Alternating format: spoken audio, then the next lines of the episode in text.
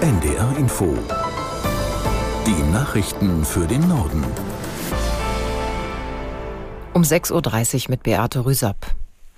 In den Hochwassergebieten in Niedersachsen ist die Sorge weiter groß, dass sich die Lage verschärfen könnte. Der Grund ist der Dauerregen, durch den die Pegelstände wieder steigen. Aus Oldenburg Thomas Stahlberg. In Oldenburg und dem Ammerland wurden aufgrund des Dauerregens in der Nacht Wohngebiete überschwemmt. Feuerwehr und THW errichteten Barrieren. In Löningen im Kreis Kloppenburg flickten die Einsatzkräfte zwei Risse in Deichen.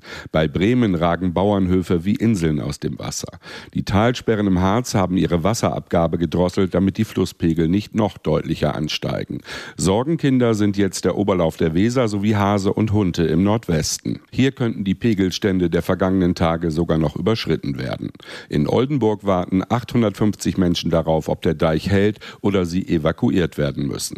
Niedersachsens Umweltminister Mayer und Grünen-Chefin Lang wollen sich heute ein Bild vom Geschehen in den Hochwassergebieten machen. Angesichts der dramatischen Hochwasserlage in Teilen von Deutschland gibt es neue Forderungen, die Schuldenbremse auszusetzen. Mehrere SPD-Politiker sprechen sich dafür aus, um die immensen Schäden zu begleichen, die durch die Naturkatastrophe erwartet werden. Aus Berlin Vera Wolfskämpf. Der Bund müsse helfen, ist der SPD-Politiker Andreas Schwarz überzeugt.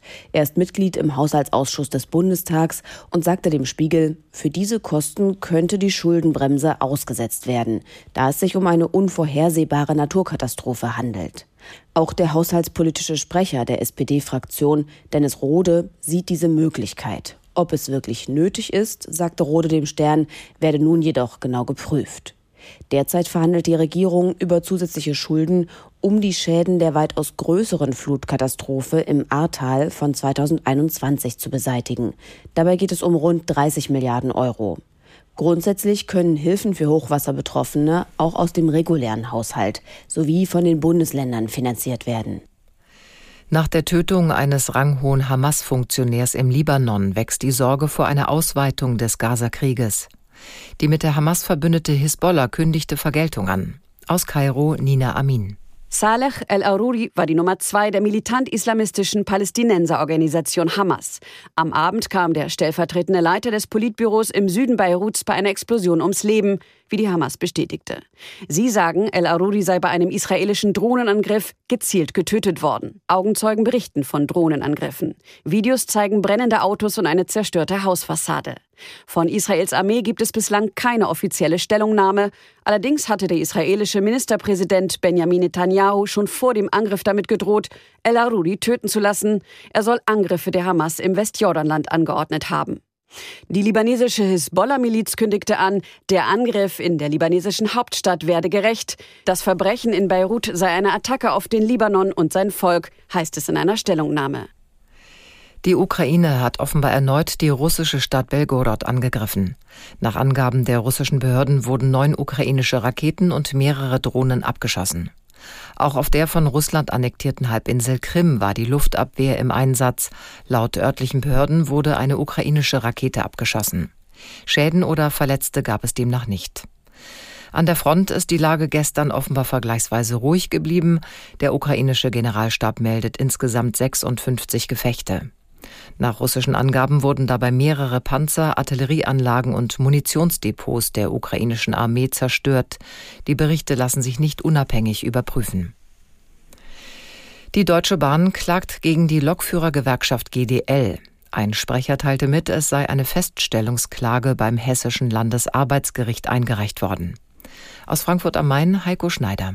Nach Angaben des Sprechers hat die Deutsche Bahn vor dem Hessischen Landesarbeitsgericht eine Klage eingereicht. Damit will das Unternehmen gerichtlich klären lassen, ob die GDL noch tariffähig ist, also ob sie für ihre Mitglieder einen Tarifabschluss verhandeln und damit streiken darf. Hintergrund ist eine Genossenschaft für Leiharbeiter, die die Gewerkschaft im vergangenen Jahr gegründet hat. Der Vorwurf, die GDL sei damit nicht mehr nur Gewerkschaft, sondern gleichzeitig auch Arbeitgeberin. Die Behörden in Japan haben begonnen, die Ursache für die tödliche Flugzeugkollision gestern zu untersuchen. Die Nachrichtenagentur Kyodo berichtet, dass unter anderem die ausgebrannten Wrackteile unter die Lupe genommen werden. Bei der Kollision war ein Passagierflugzeug der Japan Airlines direkt nach der Landung in Tokio mit einer Maschine der Küstenwache zusammengestoßen. Beide gerieten in Brand. Fünf Menschen an Bord des Küstenwachenflugzeugs kamen ums Leben. In Adayman im Südosten der Türkei beginnt heute der erste große Prozess nach dem Erdbeben vor elf Monaten. Es geht um ein eingestürztes Hotel. 72 Menschen starben, darunter zwei Jugendvolleyballmannschaften aus Nordzypern. Aus Adiyaman Karin Senz. Unter den elf Angeklagten sind der Hotelbesitzer und ein Architekt. Aus Nordzypern ist eine Delegation aus knapp 100 Angehörigen der Opfer und weiteren Beobachtern für den Prozess angereist. Laut einem Gutachten gab es erhebliche Baumängel an dem Hotel. Unter anderem sei es um ein illegales Stockwerk aufgestockt worden. Es soll noch einen weiteren Prozess gegen Behördenmitarbeiter in Adiaman geben, die Genehmigungen erteilt haben. Die türkische Regierung hat dafür aber noch kein grünes Licht gegeben. Das waren die Nachrichten.